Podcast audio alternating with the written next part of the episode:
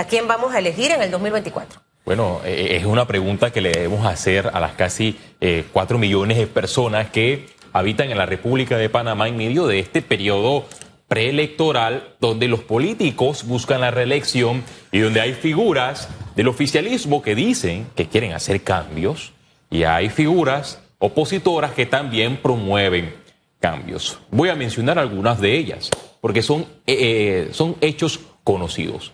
El presidente del Partido Cambio Democrático, Rómulo Rux, él busca nuevamente la presidencia de la República, promete cambios profundos, pero ¿quién está a su lado? Algunos diputados que hasta el momento se ausentan durante todo el periodo legislativo. O sea, ¿cómo, cómo una persona promete desmantelar el sistema clientelista cuando está rodeado de personas que son cuestionadas por el clientelismo político. Lo vimos el fin de semana con una figura altamente cuestionada. El señor Tito Afú, que nuevamente Susan de Castillo quiere volver a la Asamblea Nacional. Entonces el mensaje es contradictorio. Voy a prometer transparencia, pero me rodeo con personas que han sido procesadas. Cambiamos el panorama. El caso del Partido Popular que en efecto concretó la postulación del expresidente de la República, quien aspira a la silla presidencial. Hablamos de Martín Torrijos, alejado del partido que creó su padre, el Partido Revolucionario Democrático. Él ha sido crítico hacia la cúpula del PRD porque no ha hecho las cosas bien. Bien, se le da ese espaldarazo.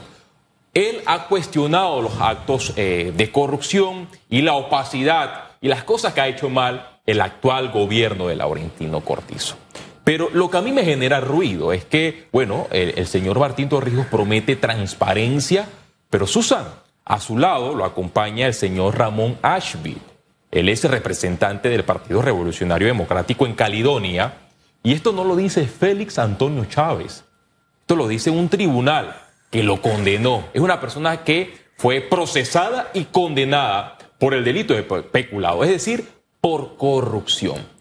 ¿Cómo yo voy a combatir la corrupción al lado de personas que han sido procesadas por la justicia y que han sido condenadas? Es decir, que usted como ciudadano debe estar pendiente de qué promesas ofrecen los políticos. Y si no vamos a otros partidos, por ejemplo, el PRD, el señor José Gabriel Carrizo ha hecho videos, ha comido duros en San Miguelito. Es más, a mí me daría vergüenza mencionar el caso de una persona que lleva años vendiendo duro y no hay un cambio. Porque usted debe ser como esas personas extranjeras que inician vendiendo incienso, pasan los meses, los años, usted lo ve después con una camioneta, después con un negocio y poco a poco se le ve el progreso.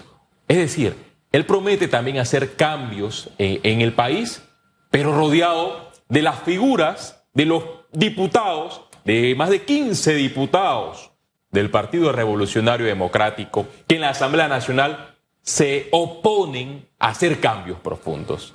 Diputados que en los debates como el de extinción de dominio se ausentan para evitar votar a favor o en contra.